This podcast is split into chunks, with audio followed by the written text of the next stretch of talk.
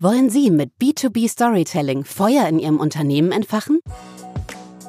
K16 Stories ist der Podcast über B2B-Kommunikation, die Funken schlägt.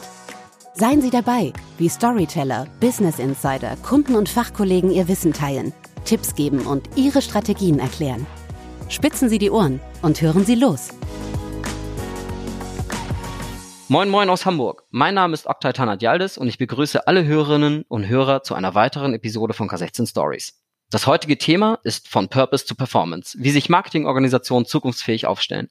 Für dieses Thema habe ich einen ganz besonderen Gast eingeladen, mit dem ich einige Jahre sehr intensiv zusammenarbeiten durfte. Georg Rötzer, ehemals mehr als zehn Jahre Marketingchef von Samsung Electronics Deutschland.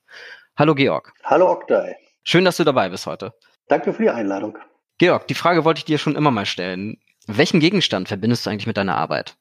Eine gute Frage. Wenn ich mal so zurückblicke, alle meine Stationen, ich glaube, das, was mich am längsten begleitet hat und sicherlich auch mitgeprägt hat, sind kleine rechteckige Geräte mit einem Screen, die man entweder mit einem Finger oder mit einem Stift bedienen kann.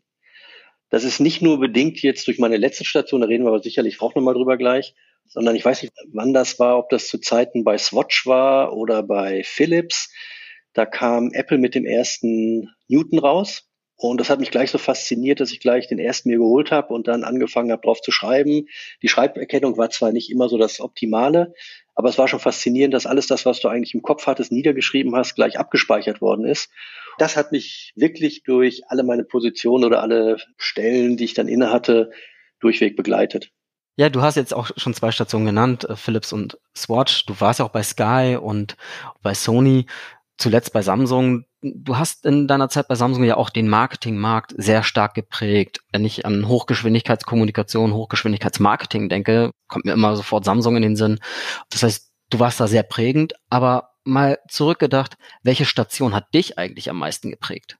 Gute Frage. Und ich glaube, das, was mich am meisten geprägt hat oder fasziniert hat, war Swatch. Das liegt sicherlich zum einen daran, als ich in Mannheim studiert habe, war natürlich Hayek mit der Uhrenindustrie in der Schweiz die Case Study schlechthin. Das wurde rauf und runter gebetet in Finanzsektoren, Organisationen, in Marketingbereichen. Ich habe mir damals schon gesagt, der Typ ist so geil, da willst du irgendwann auch mal arbeiten. Dann gab es die Möglichkeit, ich habe mich beworben, habe den Job gekriegt. Und da ist natürlich eine super äh, geniale Vergleichsmöglichkeit zwischen dem, was kriegst du in der Theorie beigebracht und wie funktioniert die Praxis. Und gerade wenn du so wirklich in Live-Meetings bist mit Hayek Senior, da musst du schon sagen, wow, der hat's drauf gehabt, der wusste, worum es geht. Aber es ist nicht ganz so theoretisch immer, wie es vielleicht in der Uni ist, sondern auch immer aus dem Bauch heraus, aus einer Vision heraus, aus einer Überzeugungskraft heraus. Das ist sicherlich das, was mich geprägt hat und was mich fasziniert hat im beruflichen Bereich, was bei Swatch aber auch noch gut war. Ich glaube, ich hatte keine Stelle, wo ich so viel Sport gemacht habe. Swatch hatte natürlich eine Menge Sponsorings in Sportbereichen und das war so die Zeit, ich habe Mountainbike gelernt, aber richtig so Downhill. Bin mit Wakeboard angefangen. Wir haben die erste deutsche Wakeboard-Tour aufgebaut mit äh, Musikacts und eigenen CDs dabei entwickelt. Ich habe Snowboarding gelernt. Bin Paragliden auch in der Zeit gewesen auch mal bei, das war in der Kooperation mit Red Bull, Inline Beton. Da ging es dann darum, mit Inline Skates die Bobbahn im Königssee runterzufahren. Auch das habe ich dann gemacht. Und das ist sicherlich, wo du dann sagst, wow, das hat einen dann schon in einer bestimmten Art und Weise geprägt. Wenn wir aber jetzt nochmal auf deine letzte Station bei Samsung zurückblicken, da hast du ja auch einige Projekte an den Start gebracht, die prägend waren auch für deine Zeit bei Samsung. Auf welches der Projekte warst du besonders stolz oder vor welchen Herausforderungen hast du gestanden in einer koreanisch geprägten Businesskultur? Ich glaube, die Herausforderung, wenn du für ein koreanisches Unternehmen arbeitest, sicherlich mannigfaltig. Das eine ist, du musst lernen, dass in einem internationalen Konzern, der gerade aus dem asiatischen Bereich kommt, natürlich, ich sag's mal so in Anführungsstrichen, Patriarchismus ganz weit oben steht. Also was aus der obersten Führungsetage kommt, ist Gesetz in Anführungsstrichen. Das wird eins zu eins umgesetzt. Du versuchst dich so gut wie möglich anzupassen an den deutschen Markt, das zu übersetzen. Das ist sicherlich eine Herausforderung. Und die andere Herausforderung, gerade wenn du alle anderen Unternehmen vergleichst, Geschwindigkeit. Ich habe kein anderes Unternehmen kennengelernt, das so schnell ist wie Samsung. Alles, was du eigentlich heute machst, ist schon Vergangenheit. Und du musst immer wieder versuchen zu antizipieren, was ist eigentlich das, was morgen, was übermorgen kommt. Und du bist natürlich auch bei einem Unternehmen wie Samsung eigentlich immer in so einem endlosen Krisenmodus. Selbst wenn du die besten Ergebnisse erzielst, umsatztechnisch, renditetechnisch, bist du immer wieder, wie gesagt, in so einem Krisenmodus, wo du immer Angst hast, dass die Welt zusammenbricht, dass das Unternehmen eingestellt werden muss, dass die Aktienkurse runterrauschen. Das ist immer so, wenn man den Abstand hat, kann man vielleicht drüber schmunzeln. Aber es ist etwas, was natürlich auch in der DNA von einem Unternehmen wie Samsung steht und das Unternehmen natürlich extremst nach vorne treibt, immer wieder versuchen, neue Sachen zu machen. Und wenn du dann jemand bist, der eigene Visionen hat, und ich glaube, ich habe auch eigene Visionen gehabt in dem, in dem gesamten Umfeld. Dann hast du aber auch die Möglichkeit, durch Geschwindigkeit extrem auch Benchmarks zu setzen, wo alle Leute auf dich gucken und sagen, wow, das habe ich noch nie gesehen, das habe ich noch nie gesehen, das ist noch nie gemacht worden. Und das ist, glaube ich, dann schon auf der einen Seite eine Herausforderung, auf der anderen Seite aber auch eine Befriedigung in dem, was du tust und wie du es tun kannst. Mhm. Du warst fast elf Jahre bei Samsung. Was für eine Marketingorganisation hast du vorgefunden und was waren aus deiner Sicht die größten Herausforderungen, die Organisation wirklich auf, auf dieses Echtzeitmarketing zu bringen, dass die Infrastruktur entsprechend aufgebaut werden kann und vor allem auf die Lautstärke, die ja draußen mittlerweile auch da ist, wo der Konsument ja einfach nicht mehr weiß, wofür stehen Marken. Wie hast du es geschafft, Samsung wirklich in die Köpfe der Konsumenten aufzubringen? Ich glaube, die erste Herausforderung, du hast ja auch gefragt, was habe ich vorgefunden? Es war eine komplett zersplitterte Marketingorganisation. Jeder einzelne Bereich, ob es Monitor war, ob es Speichermedien waren, ob es Mobilfunk war, ob es Fernseh, Audio, weiße Ware, jeder Bereich hatte seine eigene Marketingabteilung und jeder hatte auch so eine, ich sag mal, vielleicht eine eigene Interpretation davon, was die Marke ist, wofür die Marke steht und wie die Marke auszusehen hat. Und das ist natürlich extrem schwierig, weil der Konsument den kümmert es eigentlich überhaupt nicht, ob ich jetzt, ob er jetzt mit mir spricht wegen der Waschmaschine oder wegen dem Fernseher oder wegen dem Tablet oder wegen dem Speichermedium. Er sieht ja nur die Marke als Einzelnes. Wie schafft man es, ein gemeinsames Bild zu entwickeln, eine Bildsprache, ein Wording, ähm, ein Markenbild, was da draußen leicht zu transportieren ist, dass der Konsument versteht, wofür Samsung insgesamt steht und daraus dann die Ableitenden Produkte. Und wie gesagt, es ist natürlich extrem schwierig, wenn jeder einzelne Bereich seine eigene Marketingabteilung mit seiner eigenen Philosophie, seiner eigenen Identität und seiner Interpretation aufbaut. Und so war auch die erste Aufgabe, die ich hatte, hinzugehen und zu sagen, forme ein gesamtheitliches Marketingteam. Welche Herausforderungen haben Marketingorganisationen heute, wenn du mal in den Markt hineinblickst und auch das veränderte Konsumverhalten dir anschaust? Wie müssten sich Marketingorganisationen jetzt eigentlich zukunftsfähig aufstellen für die nächsten Jahre? Ah, das ist ein großes philosophisches Thema, was man da ansprechen und, und ausdiskutieren kann. Ich glaube, wenn ich so in viele Unternehmen reingucke, sind viele Unternehmen eigentlich noch klassisch strukturiert. Sie haben ihre Brandabteilung, sie haben ihre, ob sie ihre PR-Abteilung haben oder ihre Kommunikationsabteilung, ist wie gesagt noch relativ klassisch aufgebaut.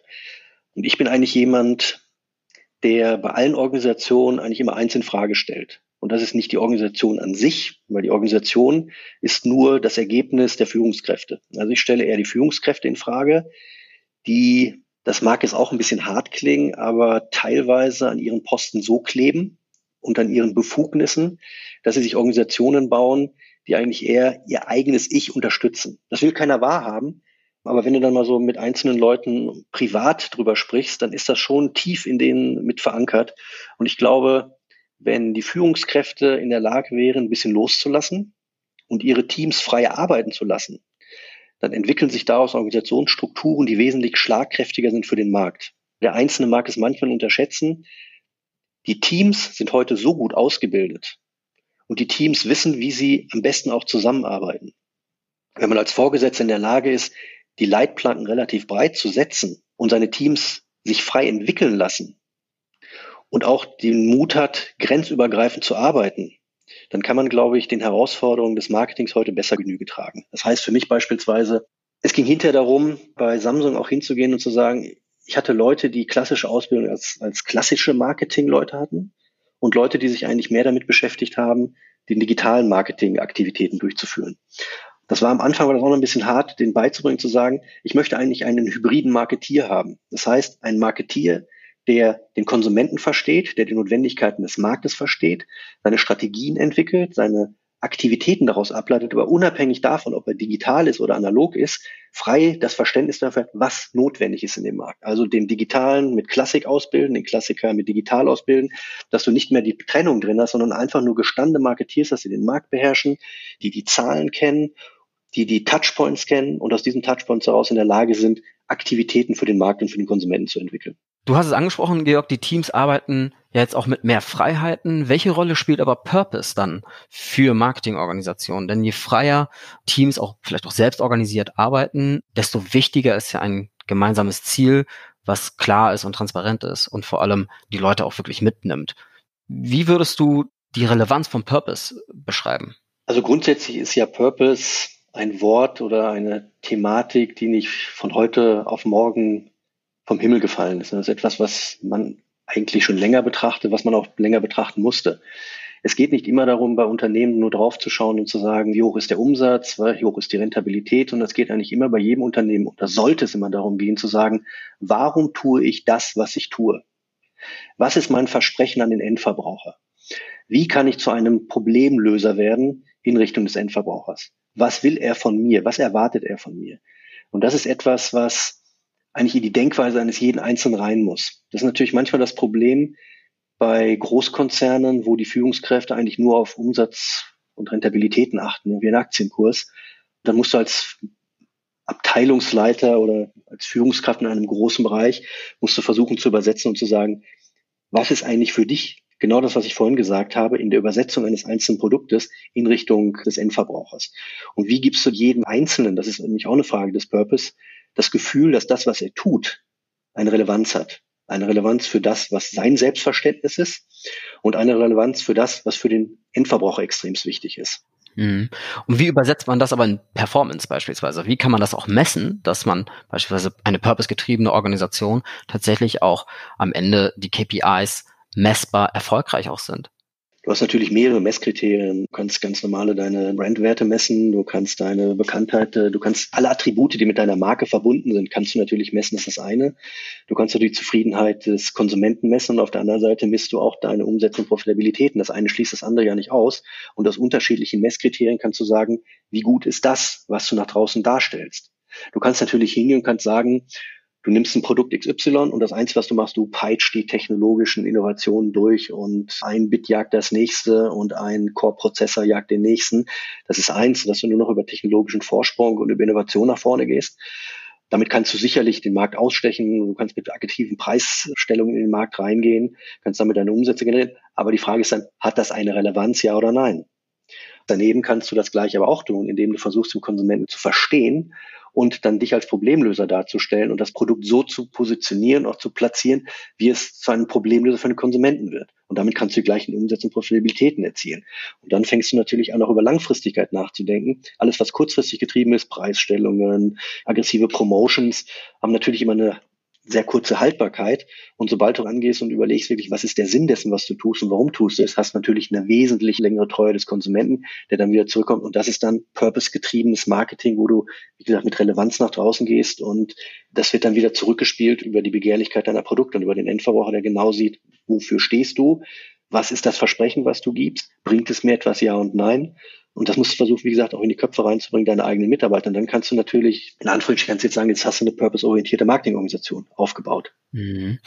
Lass uns bei dem Thema Purpose auch nochmal bleiben. Du hast auch schon während der Zeit bei Samsung ja auch ein zweites Projekt vorangetrieben, einen ökologischen Hof mit Fokus auf Menschen mit und ohne Down-Syndrom, genannt Hof 1. Erzähl uns ein bisschen was zu diesem Projekt. Wie bist du dazu gekommen und was ist der Purpose vielleicht auch dahinter? Also ich glaube, wenn du lange genug im Marketing arbeitest, auch wirklich immer auf der Jagd nach neuen Benchmarks, Umsatz, Rentabilitäten und gerade auch in die Diskussion mit Purpose einsteigst, dann wirst du dir irgendwann mal die Frage stellen, gibt es etwas, was du mit deinem Wissen, was du aufgebaut hast die letzten Jahre, für den Markt, für die Konsumenten mehr tun willst? Und meine Freundin hatte immer so die Vision, ich möchte einen Bauernhof haben. Und hat sich irgendwann mal die Möglichkeit aufgetan, über die Freundin ihres Vaters, die Tante, ein Erbe, zu sagen, okay, ich kaufe mir das. Und dann haben wir darüber diskutiert, was kann man damit im Endeffekt machen. Und es sind dann unterschiedliche Säulen daraus entstanden. Die eine Säule ist Permakultur, eben auch zu gucken, wie kannst du Landwirtschaft heute anders betreiben. Wobei es nicht alleine nur darum geht, hinzugehen und zu sagen, wir wollen jetzt hier Riesenerträge erwirtschaften und Riesenmengen in die Märkte reinprügeln. Darum geht es gar nicht. Es geht eher darum, aufzuzeigen, wie kann man etwas tun, Menschen auch einzuladen, dass sie das kennenlernen und sagen, wow, es gibt einen anderen Weg, wie ich mich ernähren kann. Es muss nicht sein, dass jeder es selber tut. Es kann aber auch im Endeffekt eine Sensibilisierung sein in der Richtung, wo kaufe ich meine Produkte, bei wem kaufe ich meine Produkte und wo kommen diese Produkte her. Die zweite Säule sind Lebensgemeinschaften, weil ein Familienmitglied Ein Sohn von meiner Freundin hat das Down-Syndrom. Das ist natürlich auch immer die Frage, was passiert mit Menschen mit Down-Syndrom, wenn sie aus dem Kindesalter rauskommen, jugendlichen Alter, wo ist deren Perspektive? Wobei wir dann gesagt haben, okay, die zweite Säule, die wir bauen, ist Lebensgemeinschaft, wo du genügend Platz hast, wo Menschen mit Behinderung und Menschen ohne Behinderung zusammenleben und ihr Leben gestalten können, zusammenleben und sich gegenseitig unterstützen können. Die dritte Säule, die primär ausgeprägt war, war auch, wenn man es ganz pragmatisch ein Café.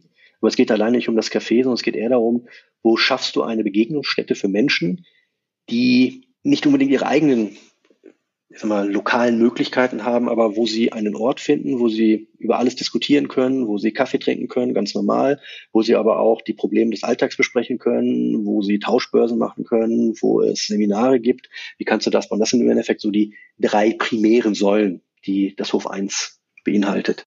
Da ich jetzt bei Samsung momentan raus bin, beschäftige ich mich natürlich auch immer noch mit Marketing. Was kannst du tun? Und es sind natürlich noch so andere Projekte dabei, die mich beschäftigen, zu sagen, kann man auch über die Gründung einer Agentur beispielsweise nachdenken, die dann gerade auch purpose getrieben ist, wo du dann auch die Möglichkeit hast, die Menschen, die in der Lebensgemeinschaft sind, auch wieder mit reinzunehmen. Denn wer sagt dir, wenn du irgendwie eine Promotion fährst, dass auch Menschen mit einem Down-Syndrom arbeiten können?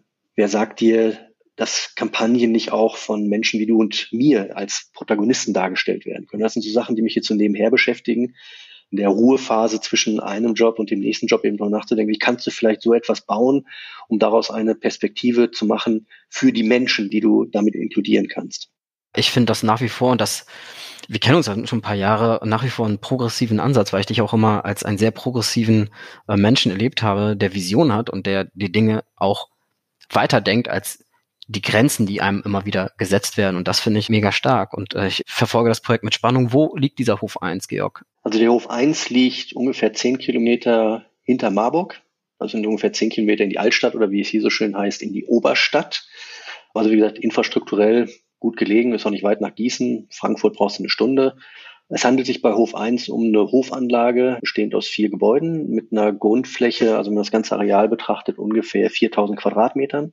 Dazu kommt noch ein kleines Fachwerkhaus mit einer Scheune mit nochmal ungefähr 1000 Quadratmeter Grund, also ist schon extremst groß. Wenn du jetzt die Frage stellst, wie weit ist das jetzt, was haben wir fertig? Das eine ist das Wohnhaus, das haben wir die letzten zwei Jahre jetzt ökologisch und energieeffizient saniert. Das ist komplett fertig. In dem Wohnhaus ist auch eine Goldschmiede inkludiert, weil meine Freundin Goldschmiedin ist.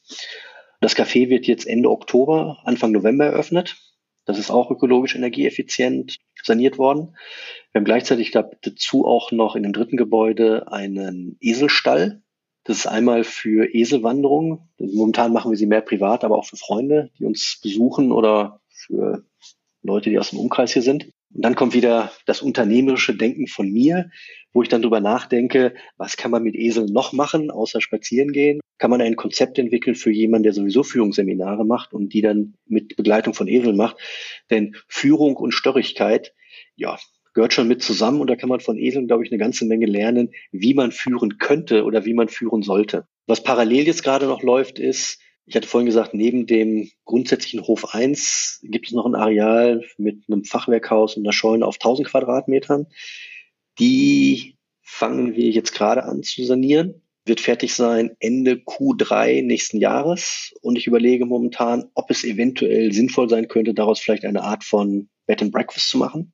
Nach wie vor spüre ich bei dir den Geist des Aufbauers, des Erbauers, der Vision nach vorne treibt und die Dinge wirklich auch macht. Ja, das finde ich echt großartig. Georg, spannend. Da hattest du die Agentur angesprochen, wo du dich mit Gedankenspielen gerade auch beschäftigst. Wie weit ist das Projekt fortgeschritten oder sind das erstmal nur Gedankenspiele? Momentan sind das Gedankenspiele. Das war, als Corona angefangen ist, habe ich mit ein paar Freunden zusammengesetzt und da ging es auch darum zu sagen, wie muss eigentlich Marketing nach Corona aussehen? Und wenn du dir alle Analysen anguckst, und ich habe dazu auch eine MAFO gestartet, um zu gucken, wie verhält sich der Konsument, was ist von Bedeutung für ihn, wie wichtig sind bestimmte Dinge, stellst du fest, dass Digitalisierung in Richtung des Endverbrauchers extrem wichtig ist und auch immer mehr wichtig wird. Nur nicht so, wie wir es vielleicht früher noch in unseren eigenen Köpfen hatten, zu sagen, wir gucken uns die analoge Welt an und transportieren die komplett in die digitale Welt hinein. So ist es nicht. Ich glaube, der Weg geht eher dahin, hinzugehen und zu sagen, wie kriege ich die digitale Welt in die analoge Welt und wie kriege ich die analoge Welt in die digitale Welt hinein. Das ist gerade auch eine wichtige Frage, wenn du in den Kaufprozess reingehst und feststellst, Die hohen Frequenzen, die du früher an einem POS hast, wirst du die nächsten Jahre nicht mehr haben. Aber wie gehst du damit um? Gibt es eine Möglichkeit, die Beratung zurückzutragen in den digitalen Bereich? Was für Möglichkeiten gibt es beispielsweise Pressekonferenzen, Unpacked Events, zwar digital abzuhalten, aber wo ist die Erwartungshaltung beispielsweise eines Journalisten, der früher zu einer Pressekonferenz gegangen ist, immer noch erwartet, ich habe meinen eigenen Gegenüber, wie gehe ich damit um? Also wir haben ja schon solche Sachen diskutiert wie Wispy, Instagram Live, YouTube. TikTok. Nee, den, dem Bereich geht es nicht. Es geht wirklich darum, wie kriegst du diese gesamten technologischen Plattformen zusammen? Und das ist das eine, aber auf der anderen Seite auch, wie kriegst du deine Kommunikation relevanter gestaltet? Da sind wir eigentlich wieder bei dem Anfang vorhin, wo du die Frage gestellt hast, was bedeutet Purpose für dich? Ich glaube, der Konsument ist mittlerweile so weit, dass er genau weiß, was er haben will und wie er es haben will. Ich glaube, die Art und Weise, wie Produkte in der Vergangenheit verkauft worden sind, ich glaube, die Zeit ist vorbei. Ich glaube, man muss sich eher wirklich damit auseinandersetzen, wo ist das Versprechen, was ich jemandem gebe? Wie verstehe ich überhaupt seine Problematik und wie löse ich seine Problematik? Es geht nicht darum zu sagen, ich habe hier ein neues Tablet, das heißt XY oder ein neues Mobile Phone, hat jetzt auf einmal nicht mehr Dual Core, sondern Quad Core, es ist ein ARM-Prozessor drin oder ein Intel i7, egal was es im Endeffekt interessiert keinen. Es interessiert die Menschen, was kann ich damit tun? Und ich muss verstehen, was wollen sie überhaupt damit tun, damit ich dann sagen kann, das ist das Richtige für dich. Das sind so Sachen, mit denen wir uns beschäftigen. Aber auch die Frage, wie muss heute beispielsweise ein POS aussehen? Brauchst du heute Showcases oder brauchst du ein Mittelding zwischen einem physikalischen, digitalen Store? Kann es eventuell sein, dass du einen Store aufmachst irgendwo in der Großstadt? Er ist zwar physisch, du kannst zwar auch rein, aber das primäre Ziel ist, digital zu verkaufen und digital seine Produkte zu präsentieren. Ja, das sind natürlich die Kernfragen der Industrie aktuell, ne, mit denen du dich dann auch da beschäftigst. Und ich bin ganz gespannt, welche Antworten du auch hast und freue mich zu einem späteren Zeitpunkt nochmal mit dir zusammenzukommen, auf deinem Hof wahrscheinlich auch, Georg. Du bist herzlich zur Eselwanderung eingeladen. Definitiv, die mache ich ja mit, wenn wir zwei dann die Eselwanderung machen. Das wird ganz spannend. Georg, vielen Dank fürs Gespräch. Ich habe wirklich sehr viel gelernt und äh, Dank für die Insights, die du mit uns geteilt hast. Bitte, bitte, nicht zu danken. Liebe Hörerinnen und Hörer, ich hoffe, dass euch diese Episode viele Insights und Inspirationen gebracht hat. Folgt uns sehr gerne auf LinkedIn und gebt uns unbedingt Feedback auf stories.k16.de. Ciao, Georg. Ciao, Oktay. Ahoi aus Hamburg und bis zum nächsten Mal. K16 Stories. B2B-Kommunikation, die Funken schlägt. Produziert von Studio 36.